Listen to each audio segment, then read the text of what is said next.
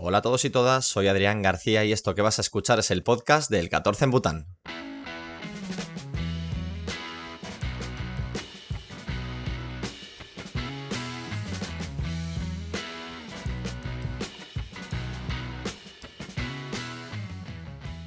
Bueno, pues el episodio de hoy quiero empezarlo con una adivinanza, porque quiero que tú, querido oyente, adivines dónde está nuestro invitado de hoy.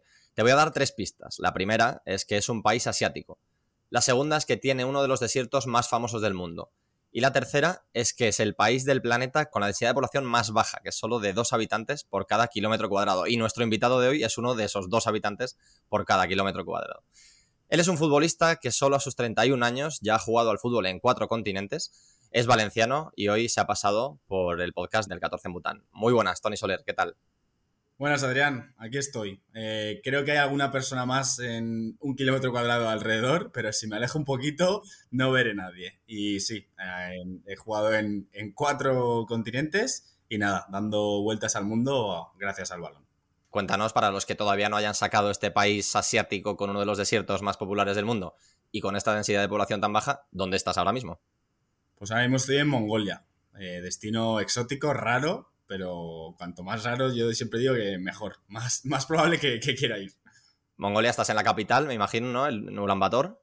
Sí, así es. Eh, prácticamente el 50% de la población está aquí. Luego, si sales de la ciudad, pues como has dicho, te puedes encontrar mucho desierto. ¿Y qué temperatura hace ahora mismo? Porque los inviernos en Mongolia son bastante fríos, ¿verdad? Sí, eh, ahí la verdad es que estoy sufriendo un poquito. Estaba llevándolo bien hasta la semana pasada, que empezó a cambiar el tiempo, y ahora mismo estamos a menos 15. ¿Cómo se vive a menos 15? ¿Sales a la calle? ¿No sales? ¿Qué te pones? Eh, o sea, me intento cubrir la, cabeza lo máximo posible y la cara, eh, porque si no sufres bastante. Eh, obviamente chaqueta por descontado. Y luego una cosa que yo nunca había hecho, que es ponerme mallas debajo de, los pantalones. O sea, eso bastante imprescindible. Y nada, las manos al bolsillo siempre, em, aunque tengas guantes. Y nada, de casa a donde quieras ir sin, sin desviarte mucho porque la verdad es que aprieta. O sea, el frío, lo estoy llevando que se está haciendo complicadillo. Bueno, pues mucho ánimo. Luego al final de la entrevista hablaremos de, este último periplo tuyo, de Mongolia, del Deren Fútbol Club y de, y de Ulan Bator. Pero antes te iba a preguntar, ¿has jugado en Asia, has jugado en Europa, has jugado en América, has jugado en Oceanía? Vamos a dar por hecho que a la Antártida no vas a llegar a jugar al fútbol, pero ¿te planteas jugar en África para cubrir ese quinteto de continentes? Pues es gracioso que lo dices, pero lo he intentado. Eh, tuve alguna intentona en Sierra Leona, em, pero de momento no se ha dado y, veremos. Eh, a mí me gustaría, por lo que has dicho, como completar el ciclo, pero creo que va a estar complicado. Pero si sale la oportunidad, mm, no me lo pienso, seguro. Pues desde aquí hacemos un llamamiento. Si hay algún directivo, algún agente que esté involucrado en fútbol africano, aquí tenéis a Tony. Eh, en YouTube podéis mirar sus highlights. Está además en, en Deren jugando muy bien, haciendo goles. Y bueno, ¿por qué no? Vamos a pensar que a tus 31 años, que todavía te quedan varios años de guerra seguro, puedes acabar jugando al, fútbol en África. Vamos a dar un poquito hacia atrás en el tiempo y vamos a imaginarnos a este Tony de niño. Cuando empezaba a darle patadas al balón, ¿se imaginaba como futbolista profesional en el futuro? Uf, a ver, era mi sueño. Eh, supongo que como prácticamente la mayoría de, de niños de la época, ahora quieren ser youtubers, pero em, si me imaginaba llegando a vivir del fútbol, mm, probablemente no, o sea, era un sueño. Eh, luego, conforme vas avanzando, pues ves que mm, estás un poquito más cerca, un poquito más cerca, eh, y ahí ya empiezas a planteártelo. Pero cuando era un niño que empecé a jugar, no, no me lo imaginaba. ¿Y cuando eras un niño te imaginabas viajando tanto y tan lejos? No, desde luego. De hecho, probablemente no sabía ni que existía Mongolia. bueno, ni tú ni ningún niño de esa edad tampoco, ¿eh? No, no vamos a ponerte aquí la cruz. y luego ya vas creciendo, fichas por el Villarreal, ¿no? Donde estás en, juveniles. Sí, bueno, estuve siete años allí. El primer año no me quedé en la residencia, iba y volvía, pero era una paliza. Pues salía de casa muy pronto, iba a clase. De clase mis padres me recogían, nos íbamos a Villarreal, que estaba como una hora, eh, entrenar, ducharse, luego volver a casa, eh, cenar y ponerte a hacer los deberes o estudiar. Entonces, eh, a lo mejor salía a casa a las 8 y algo y llegaba a las 10 de la noche y era una paliza. Entonces, así estuve un año, luego ya me quedé en la residencia del club, En la residencia del club estuve seis años, una etapa súper bonita, eh, dura también, porque no estás con tus padres y no es lo normal a esa época. Y nada, después salí cedido a varios sitios, em, un par de años, y, esa fue mi experiencia en Villarreal. ¿Cuántos años tenías cuando por primera vez ya te conviertes en residente allí y, formas parte, digamos, de, de, la cantera viviendo allí? Eh, con 13 me fui. O sea, era un niño, literal, era un niño. ¿Qué recuerdo tienes de ese primer año? Pues en realidad estaba súper ilusionado, porque, jolín, te dicen que con 13 años te vas a ir a vivir sin tus padres eh, y a una residencia y con tus amigos, porque al final eran mis compañeros de equipo, pero eran mis amigos también. Y era como un campamento, digamos, eh, con tutores y yendo a clase. Entonces, tengo muy buen recuerdo. Eh, lo llevé bien el no estar sin mis, el estar sin mis padres, había gente que lo pasaba peor. Yo a veces sí que obviamente los echabas de menos, pero creo que lo llevé bastante bien. Y eso me hizo madurar mucho, bastante. Claro, te hizo madurar porque además no son 6 o 7 años cualquiera, tú estás de los 13 a los 18, me imagino, allí, ¿no? Son años clave para la formación no solo como futbolista, sino como persona, entonces me imagino que, que claro, es una etapa de tu vida muy importante. Y luego vas creciendo, me imagino que verás muchos compañeros que se van de la residencia, que lo dejan, que les echan incluso, ¿no? Pero tú sí que aguantas allí más tiempo. ¿Cómo se vive esta sensación de solo los mejores pueden ir progresando? Esto me parece súper interesante y me parece que marca mucho. O sea, al fin y al cabo, mis amigos estaban allí, eh, porque con 13 años mm, todavía no tienes el círculo de amigos. Y cada año, a, final de temporada, pues mm, te decían, ¿continúas o no continúas? Entonces, obviamente muchos de mis amigos se iban yendo. Yo seguía, por suerte, pero era duro. O sea, mm, tú no quieres que, tu mejor amigo el año siguiente no esté, por ejemplo. Entonces, eso era probablemente la peor parte. Eh, pero bueno, es parte del oficio, I guess. Oh, I guess. Perdón. Sí, supones, supones. Odio cuando la gente habla en inglés que no. Perdón. A ver, también te digo, prefiero que lo digas en inglés y no en mongol, porque si lo dices en mongol, evidentemente nadie te va a entender. Ya, pero ha sido sin querer. Bueno, en fin, que eso eh, es parte del oficio y lo tienes que aceptar, no, no te queda otra, pero no es agradable. Y luego llega un momento en el que, por desgracia, eres tú el que te dicen que, pues que no cuentan contigo. ¿Y cómo fue ese momento? Duro, duró, claro, eran seis años y y al final yo estaba acostumbrado a ser pues de mi generación de los, de los mejores, la verdad. Eh, y pasas de, que te digan siempre sí, todo bien, todo bonito, a pues mira, ahora ya no. Y claro, en, aquel momento es, es, un poco shock, pero no sé, soy una persona humilde y creo que me adapté bien a la nueva realidad que es, pues mira, ahora ya no estoy en el Villarreal y tengo que encontrar otro camino o otra vía para intentar llegar a ser profesional.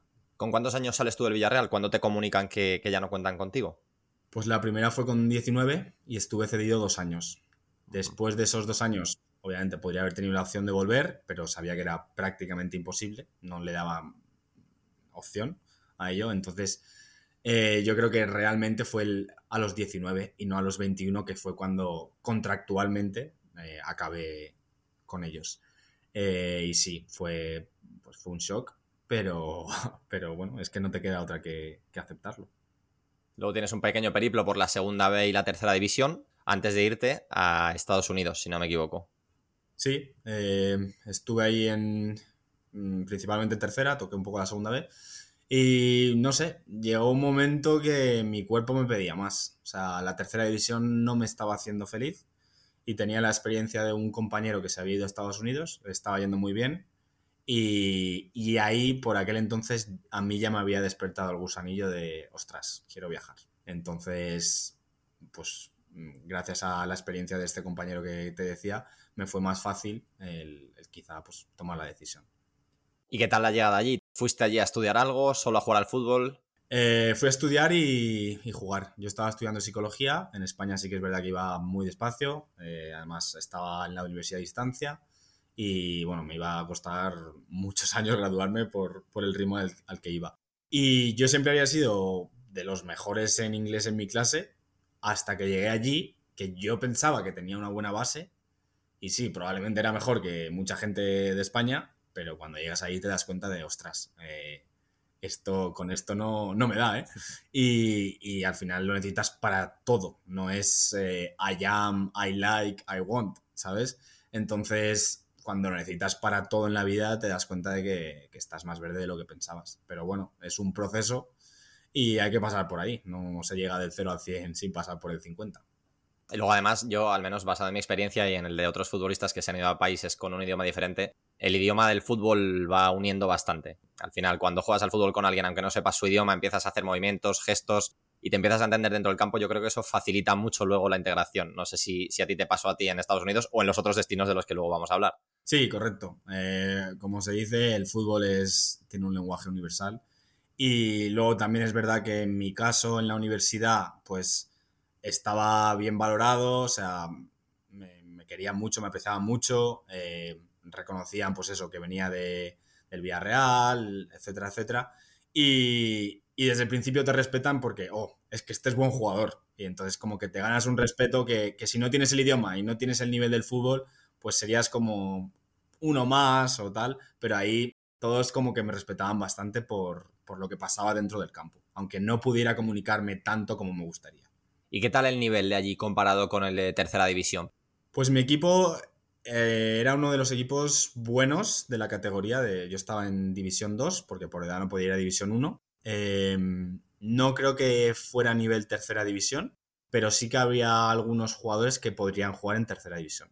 ¿Es un fútbol físico también o es más técnico? Es físico, pero están intentando implementar, pues eso, el modelo europeo, digamos, eh, salida de balón, bueno, también la generación de del Barcelona, España y Guardiola, que se ha llevado prácticamente a, a todas partes, pues ellos también estaban intentando adaptarlo. Entonces ahora está, es como más un, una combinación de ambas, diría. Y después de Estados Unidos, que digamos que es un viaje relativamente frecuente, hay mucho futbolista español que, que sigue su carrera allí, de repente aquí llega la locura, llega el cambio de, de, continente de nuevo y te vas a Maldivas a jugar en el, en el Valencia Club de Fútbol.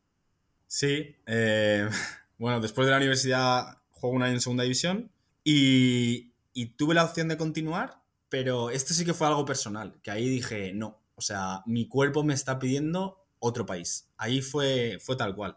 Eh, porque quizá lo cómodo habría sido continuar allí, porque al final te tratan súper bien en Estados Unidos. Eh, cuando eres profesional te lo dan todo y tienes muchísimas facilidades. Estás en una burbuja. Pero a nivel personal, no sé por qué, decía, jolín, llevo ya casi cinco años en Estados Unidos y quiero otra cosa. Y tenía ahí Asia. Tenía Asia, que yo lo decía a la gente, me, me, me gustaría ir a Asia. Pero claro, no tenía ni contactos ni nada. Y casualidades de la vida, pues acabo jugando no solo en Maldivas, sino en un club que se llama Valencia, yo siendo de Valencia, que dije, jolín, es que parece que esté hecho para mí. Además es uno de los equipos punteros de allí, si no me equivoco, yo porque sé que hace poco jugaron la, la FC, ¿no? La competición continental de allí. Sí, eh, fue gracias a la temporada que estuve yo allí, que quedamos segundos y clasificamos para, para la FC. Eh, no continué el año siguiente, pero sí, es de los equipos buenos y creo que es, si no me equivoco, el más veterano y uh -huh. probablemente el más importante de los que quedan, sí. Pero Tony, ¿cómo acabas allí? ¿Quién te habla de Maldivas? ¿Con quién contactas? ¿Te llaman directamente del club? Cuéntanos cómo haces ese cambio tan grande. Pues a ver, yo creo que soy un poco buscavidas y yo empecé a hablar a mucha gente intentando encontrar equipos. Uno de los chicos con los que yo estuve en la residencia en Villarreal estaba jugando allí, le escribí, eh, entre muchos otros a los que escribí, y casualidades de la vida, él vivía con un compañero, bueno, que sería luego compañero mío en Valencia, que tenía muy buena, relación con el segundo entrenador y necesitaban un medio centro. Y bueno, pues el resto te lo puedes imaginar. ¿Y cómo te sentiste tú cuando estabas en ese avión, tú acostumbrado a un Estados Unidos, acostumbrado a un España? ¿Qué sientes cuando dices, ostras, voy a aterrizar aquí? Sí, eh, la capital son 6 kilómetros cuadrados, o sea, te la recorres andando diagonalmente en 35 minutos, es nada, obviamente. Y yo recuerdo que al final, como todos los inicios, pues tú vas siempre con mucha ilusión, con muchas expectativas y con ganas. Eh, yo estaba muy contento porque al final había conseguido lo que quería, que era vivir una experiencia en Asia y, encima jugar al fútbol, o sea, encantado de la vida. Eh, a disfrutar, a, esa, a eso iba, a hacerlo lo mejor posible. Yo quería que el fútbol me fuera bien, eh, al final pues lo considero mi trabajo y, siempre quieres, tienes las, ambiciones de, poder llegar a, un nivel más alto, a mejor salario, etc. Eh, y si puedo combinar las dos, que son fútbol y, viajar y conocer culturas, pues ya te digo, yo iba a Maldivas con muchísima ilusión. Con muchísima ilusión y me imagino que sin abrigo en la maleta, ¿no? No, abrigo poco. Eh, de hecho, me llevé más de lo que debería haberme llevado. En ningún día me hizo falta la chaqueta. Porque sí que a veces, bueno, tienes la temporada de, lluvia, pero es que en la temporada de lluvia, o sea, llueve media hora que parece que se acaba el mundo, ya está, y, llueve pero hace calor. O sea, frío no hace nunca. ¿Qué tal el nivel? ¿Era como esperabas? Em, bueno, ahí fue cuando empecé a darme cuenta que hay sitios donde pues las cosas básicas que en España prácticamente todos los niños aprenden de pequeño porque tienen buenos entrenadores no son tan básicas en otros países.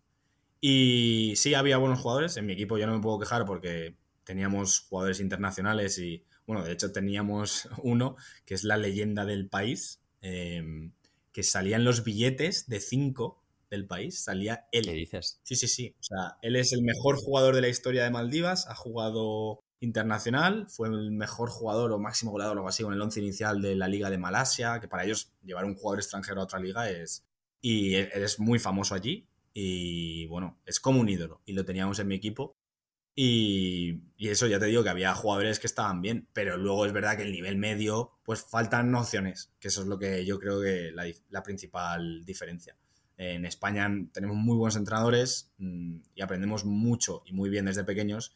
En otros países, por desgracia, no tienen la misma fortuna. Estoy muy de acuerdo con eso y yo lo vi claramente en, Bután. Bután es un país donde el nivel del fútbol es eh, aún más bajo que en Maldivas. Y me di cuenta de eso, de que al final yo tenía compañeros de equipo que eran jovencitos y tenían 19, 20 años, que habían empezado a jugar al fútbol hace 4 o 5 años y que habían recibido muy poca formación. Y sí que ahí es cuando miré hacia atrás y dije, ostras, es que yo soy, soy de Las Rozas, de, Madrid. Es que solo en Las Rozas, que es una ciudad con 100.000 habitantes, tenemos tres o cuatro clubes. Y es que en el pueblo de al lado hay otro club. Y en el de más allá hay otros cuatro o cinco clubes. Es decir, hay una cantidad de formación para niños y niñas que quieren jugar al fútbol desde muy pequeños que al final se traduce en que los niños y niñas que siguen jugando cuando tienen 15, 20 o incluso 31 como nosotros, tienen unas nociones, sobre todo técnicas y tácticas, que es donde yo vi la diferencia más grande, que en otros países ni siquiera en una primera división o ni siquiera este ídolo local, a lo mejor que poníamos como ejemplo, han tenido la oportunidad de, tener. Así que en eso mm, creo que hay bastante similitud entre, entre Maldivas y, Bután y probablemente muchos otros países de Asia. ¿Y cómo era, aparte del fútbol, cómo era la vida a nivel vestuario allí? ¿Teníais concentraciones antes de los partidos? ¿Os duchabais después de los, de los entrenamientos de los partidos? ¿Había convivencia o la gente iba muy a su bola? Nada, la gente iba bastante a su bola. Nos duchábamos juntos en los partidos, pero en los entrenamientos no. Entonces tú llegabas, entrenabas y te ibas. Eh, de hecho, no teníamos vestuario como tal. Em, bueno, te adaptas. Eh, no estás acostumbrado a no ducharte, por ejemplo, con tu equipo, no llegar al vestuario antes de un partido, de un entrenamiento, perdón.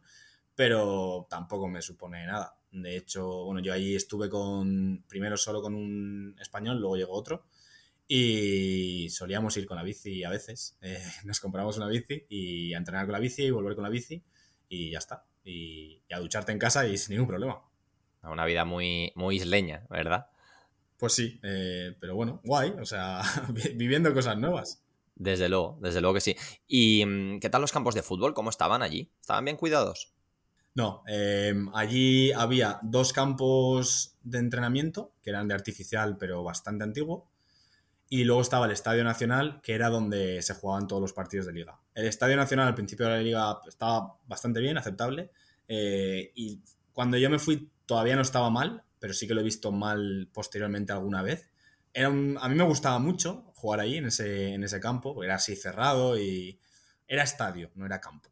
Entonces me gustaba. Y no estaba mal, no te puedo decir, pero sí que es verdad que los campos de entrenamiento que eran de césped artificial eran eh, bastante antiguos y no era el mejor. Pero bueno, que para jugar a fútbol al final te adaptas a lo que sea. O sea, que entrenabais en el césped artificial y luego jugabais en el de, en el de natural.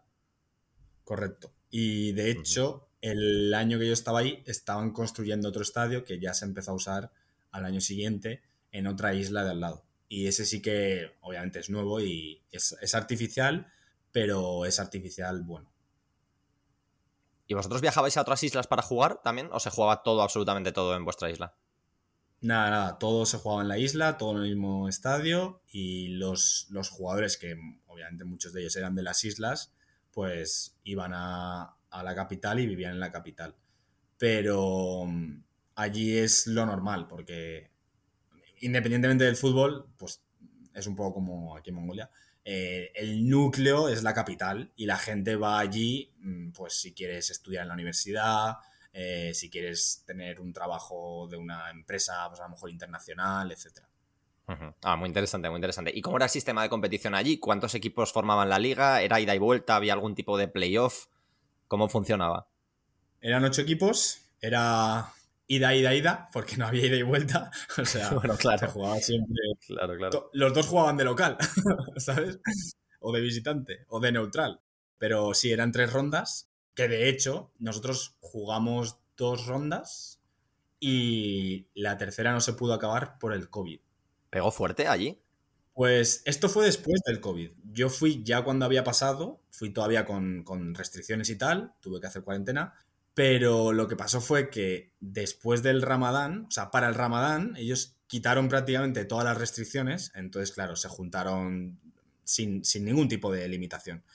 Y después del Ramadán, pues hubo, hubo efectos en los casos, empezaron a subir los números y hasta un nivel que, la cosa se puso pues como en el peor momento cuando empezó la pandemia en cualquier país. Y, nada, no hubo marcha atrás y entonces uh, tuvieron que cancelar la liga. Ya se cancela y la temporada eh, no cuenta o cuentan las posiciones que había antes del parón. ¿Cómo, ¿Cómo, hicieron ese apaño? Porque aquí, por ejemplo, yo que estaba jugando por aquel momento en Primera Regional, sí que me acuerdo que hicieron un apaño para que, porque esto se paró en marzo, los ascensos sí que contaban, los descensos no contaban y reestructuraron las categorías de tal forma que los equipos que estaban en primeras posiciones no se quejaran de, oye, es que íbamos a ascender y ya no vamos a ascender por culpa del parón, y los equipos que estaban en descenso no, no pudiesen decir, oye, es que nos íbamos a salvar porque íbamos en buena dinámica o quedaban todavía tres meses. Así que hicieron una reestructuración ahí un poco complicada. No sé si en Maldivas les tocó hacer algo así o simplemente dijeron, ala, esto no cuenta, no ha pasado nada. Nada, en Maldivas lo que pasó fue que como estaba la cosa, así se quedó. Cada equipo estaba donde debía estar. El que tenía que ganar la liga era el que siempre ganaba, con todos los internacionales. Iba primero, nosotros, que éramos los que a priori podíamos discutirles, íbamos segundos, pero con no mucha opción de quedar primeros, y luego estaba el resto y ya está. Entonces, el resto no hubo descensos, y el primero y el segundo fueron los que se clasificaron para, para la AFC. ¿Y cuál era el primer equipo? ¿Vosotros Valencia segundos? ¿Y quién es el primer equipo, el dominador allí? El Macilla. Creo que han ganado la liga pues, todos los años, pero que pueden ganar la liga sin perder, casi. Tienen 16 jugadores de la selección, tenían por aquel entonces. Entonces, claro, ahí tienen la diferencia. Porque si los extranjeros, todos los equipos tienen extranjeros, pero los que tienen los mejores locales, pues van a tener el mejor equipo. Y ellos los tienen prácticamente todos los de la selección. Comprendo, es parecido a, Bután también en esto. No con tanta diferencia, pero por ejemplo este año que va paro eh, líder, no sé si llevan 11 o 12 jornadas, han ganado todo, porque además trajeron gente eh, internacional que marca diferencias para la fase clasificatoria de la, de la AFC, que luego no se clasificaron, pero pues lo que tú dices, en la liga local hay partidos que son pues de 8-0, 9-0, y luego, por ejemplo, contra los segundos, que son el equipo en el que yo estuve, que es Team City, pues este año les ganaron 4-0 en la ida, entonces hay un salto bastante importante, que también luego tiene que ser, o sea, como jugador tiene que ser un poco aburrido, pensar que cada domingo o cada jornada de liga vas a ganar casi sin despeinarte. Pero bueno, entiendo que estos jugadores están más pensando en los compromisos internacionales que, al final en, la liga local. Y después de Maldivas, ya cerrando. Bueno, te quiero hacer una última pregunta sobre Maldivas que tengo bastante curiosidad. ¿Cómo es la comida allí? ¿Qué se come? Ah, se come picante y mucho atún y luego mucho frito. Pero había una cosa de desayuno, se llamaba masuni, que me gustaba muchísimo. Al principio no me gustaba mucho, era como atún con un poquito de chili, eh, leche, coco y una cosa verde, unas cositas que le ponían. Y me gustaba muchísimo. Y luego con una especie de tortilla, em, de, como de burrito, que pero era muy fino. Te lo comías con la mano y lo cogías con la tortilla y te lo, te lo metías en la boca. De hecho, los, los profesionales del Masoni, lo cortaban con una mano que yo decía, ¿cómo lo hacen? Lo, partían, era una cosa un poco rara. Y, eso me gustaba mucho. Pero luego eso, mucho, era bastante frito y, atún. Atún de todas las formas y, en envoltorios y que te puedas imaginar. ¿Y a ti te gusta el picante? No soy muy fan. O sea, te tuviste que acostumbrar un poquito, ¿no? O evitarlo. muy bien, muy bien. Y luego después de Maldivas, ¿te vas directamente a Australia? ¿O pasas por España antes? Paso por España en fase de, bueno, a ver qué voy a hacer con mi vida y buscando que saliera algo. Estamos hablando del, año pasado realmente, de 2022, ¿no? 2021, 2021 fue. 2021. Eh, sí. Em, al final, pues eso, la temporada en, en, Maldivas fue buena porque quedamos segundos. Entonces, pues pensaba, venga, a ver si me puede salir algo. Y tuve ahí alguna cosa, pero no tal. Y bueno, conocí a algunas personas en Australia y hablé con un, par de compañeros míos que tuve en la universidad en Estados Unidos. Uno de ellos me mm, estaba jugando allí, conocí a un entrenador, me puso en contacto y, se dio. Me fui a, Melbourne. Y allí pusiste el tic al cuarto continente. Así es, Oceanía, Don. Sí, tenía ganas porque es, curioso que cuando estaba en la universidad en Estados Unidos, el chico este de Melbourne, eh, él me decía, eh, tienes que venir allí, Melbourne es la mejor ciudad del mundo, me lo decía. Y yo le decía, bueno, bueno, algún día lo comprobaré. Pero ahí me metió la idea en la cabeza de, uh, me, gustaría ir a jugar a Australia. Y un día le escribí le dije, Johnny, que se llama Johnny, le dije, creo que el momento ha llegado, ¿me puedes ayudar a, ver si Australia, o sea, si Melbourne es, la mejor ciudad del mundo? Y nada, pues eso se, dio y, y allí que me fui. ¿Y era la mejor ciudad del mundo? Pues te voy a decir una cosa, creo que es mi favorita. Pero, pero, eh, y esto lo encajo con lo que pasó al año siguiente. Eh, mi primer año en Australia, he estado dos años, eh, viví en Melbourne, la ciudad increíble, me encantó, estuve súper feliz. Además, vivía con otro chico español, que casualidades de la vida jugué con él 10 años antes en Villarreal y llegamos por personas distintas al mismo club. Pero el tiempo no me gustó. El tiempo no me gustó. yo me gusta el calor y al año siguiente me fui a Brisbane, estuve jugando en Brisbane esta temporada y todos los días hacía sol. No me puse la chaqueta prácticamente ningún día. Y dije, jolín, es que esto es calidad de vida. Entonces, la mejor ciudad puede que lo sea, pero si le pusieran el sol sí que te lo confirmo. O sea, si, si hiciera buena temperatura, eso sería sin duda, creo. Como se nota ahí el espíritu mediterráneo, ¿eh? Total, o sea, me gusta mucho el sol y me, influye bastante a mi, a mi humor. Y esto nos sirve para dar el salto al siguiente y último destino por el momento de, de Tony Soler, que es Mongolia, porque si hay un lugar donde mucho sol no hay, es Mongolia a partir de octubre-noviembre, ¿no? O bueno, quizás sí que hay sol, pero hay frío, ¿no? A ver, el día no es el más brillante del mundo, desde luego, pero puedo ser feliz, ¿eh? Puedo ser feliz sin sol. Lo que estoy diciendo es que con sol seguro que soy feliz. Pero aquí te toca adaptarte a, pues eso, al frío y, a otro tipo de, temperaturas que, se sufre un poco, pero es lo que hay, básicamente. ¿Cuánto tiempo te queda allí? Tres días. Y luego tengo la opción de volver aquí. Tengo que ver eh, qué decido. Está mi futuro otra vez en el aire. Estoy mirando otros países, como no. Así que no sé qué haré. Pero bueno, disfrutando estos tres días que no tengo que entrenar ni nada, porque ahora está todo parado por. Bueno, es que no se podría por la nieve. De vacaciones, por, así decirlo. Esto lo estamos grabando un martes 7 de noviembre. Probablemente este episodio salga dentro de unas tres semanas, segunda quincena de noviembre. Así que tú, querido oyente o querida oyente, ya estarás escuchando esto cuando Tony esté felizmente en su casa descansando y viendo qué, qué hace con su futuro. Yo lo comentaba con Tony antes de la entrevista, yo estuve en Mongolia en 2016, estuve jugando al fútbol unos meses. Por suerte estuve durante los meses de verano y no me tocó vivir el, invierno mongol, pero sí que me han, contado, lo que nos, nos, cuenta Tony ahora, que hace mucho, mucho frío. Pero tengo muchas dudas de cómo ha cambiado este país, porque yo me encontré un país todavía debatiéndose un poco entre la influencia occidental y americana, como por ejemplo ya gente sí que empezaba a llevar sus Nike, había KFC, había un Pizza Hut también, que eran sitios caros, pero que la gente joven empezaba a ir más, se empezaba a escuchar música americana.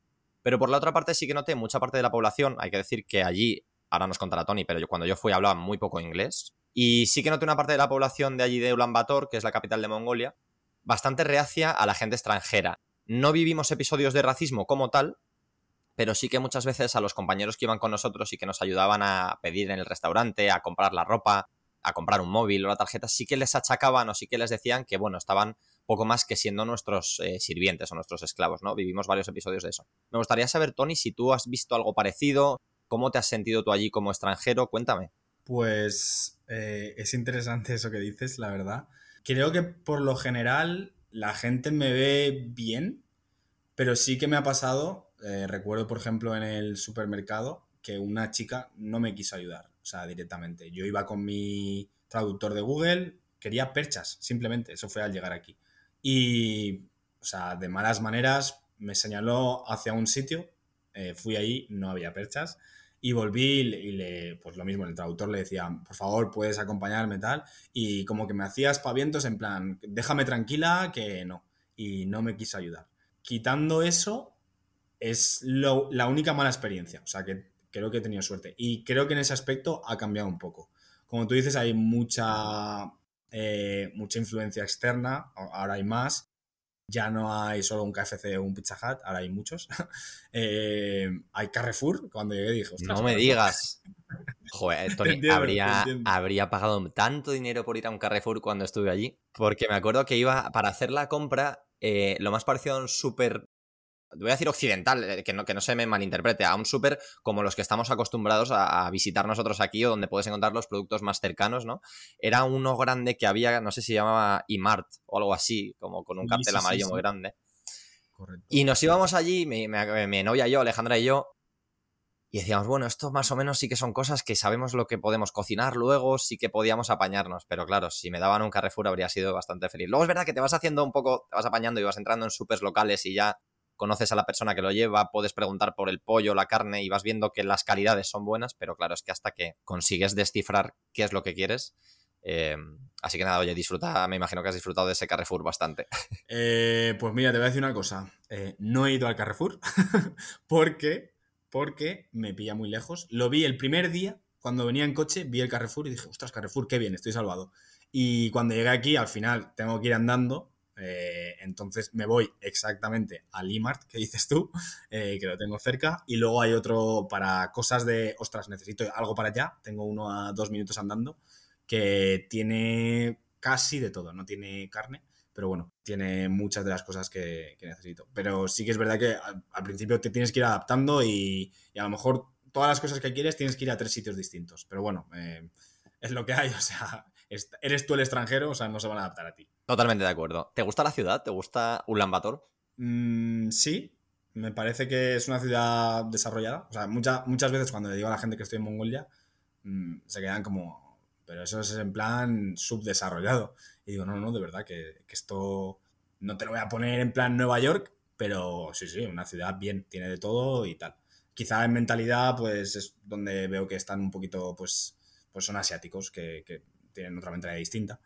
Em, pero la ciudad sí. Eh, la lástima es eso, que he venido cuando hacía frío, porque este país, si yo hubiera venido, supongo que tú lo viviste bastante mejor, en verano o cuando hace buen tiempo, o sea, tiene que ser súper bonito. La parte country que le llaman, eh, puedes disfrutar de la naturaleza increíble. O sea, pero, pero mucho, mucho, mucho.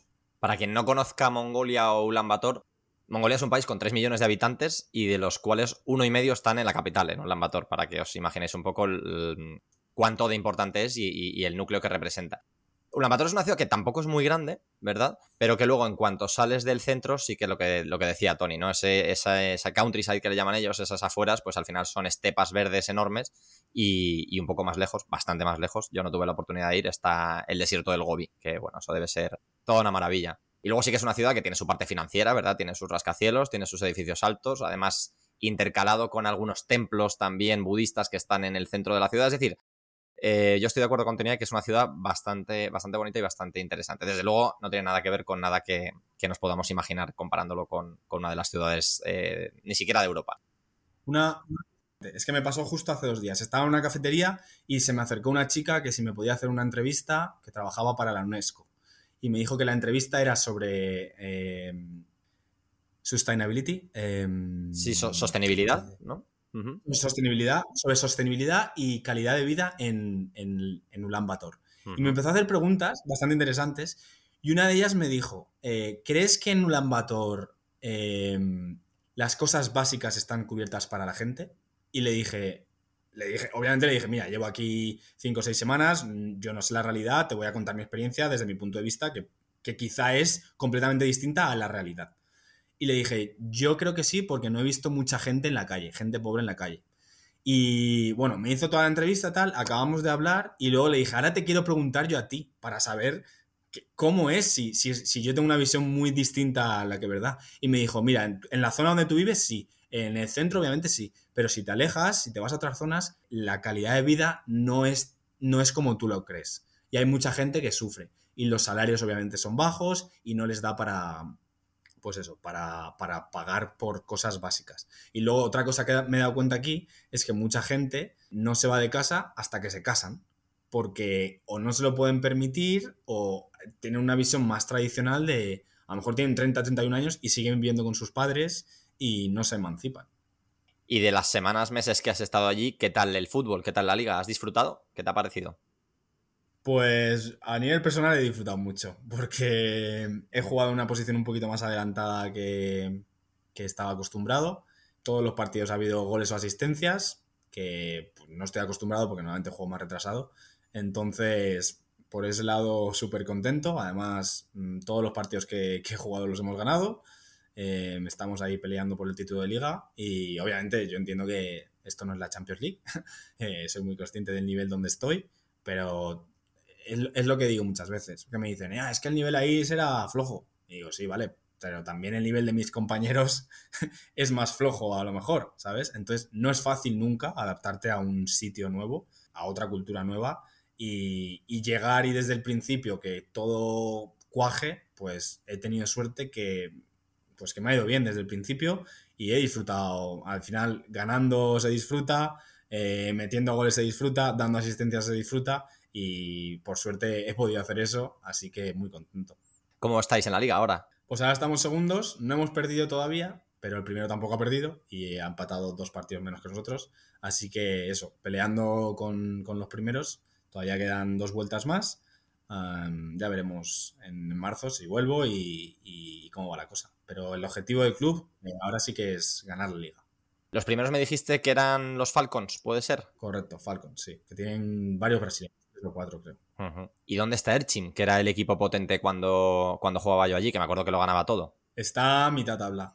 Eh, no tienen mal equipo, pero han perdido varios partidos. Y tienen bastantes japoneses, creo. Ah, es interesante ver, ver cómo va, cambiando todo. Yo cuando estuve allí, eran casi todos jugadores locales, pero tenían, pues era casi casi la selección de, Mongolia, porque eran casi todos los internacionales y ganaban la liga contra Koromkon, o como se pronuncie, que era el otro equipo que estos sí que tenían más internacionales era siempre el, duelo entre los dos. Yo lo digo con la boca pequeñita, pero descendí ese año.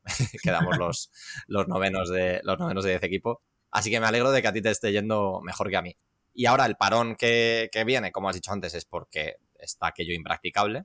Se retoma la competición en marzo y me gustaría saber si tú tienes pensado volver a Mongolia o si de momento vas a dejar este, este periplo en stand-by. ¿Qué tienes pensado para, para el futuro? Pues es la pregunta del millón. Eh, no tengo respuesta ahora mismo. Yo estoy feliz aquí. Estoy mirando otras opciones eh, a nivel fútbol y a nivel experiencia, a ver si me puede compensar más y dependerá un poco de eso. Aquí tengo la opción de volver porque están contentos conmigo y si no me sale algo que diga, uff, esto me, motiva mucho más o me compensa mucho más, volveré aquí en, marzo. Bueno, pues si alguno de los oyentes que está con esta entrevista tiene curiosidad y quiere seguir los pasos de Tony y también revisar lo que ha hecho antes y, cómo ha ido su trayectoria, pues en Instagram eh, tan fácil como buscar Tony Soler Mulet y ahí pues podrás encontrar la respuesta dentro de unos meses a si Tony ha vuelto a Mongolia, si se ha quedado en España o si al final ha encontrado a alguien en África que le haya abierto la puerta para hacer un pleno, porque ya te he dicho yo que lo de, lo de la Antártida no cuenta en este sentido, creo que es bastante difícil jugar allí de forma profesional al fútbol, por no decir imposible. Así que nada, nos quedamos de momento con la incógnita. Yo, Tony, te quiero dar las gracias por, pasarte por aquí a contar tu historia. Desde que, desde que te conocí vía, vía Instagram y, leyendo entrevistas que te han hecho, me pareciste un perfil súper chulo y, estaba seguro de que, de que, la charla que íbamos a tener iba a ser súper divertida.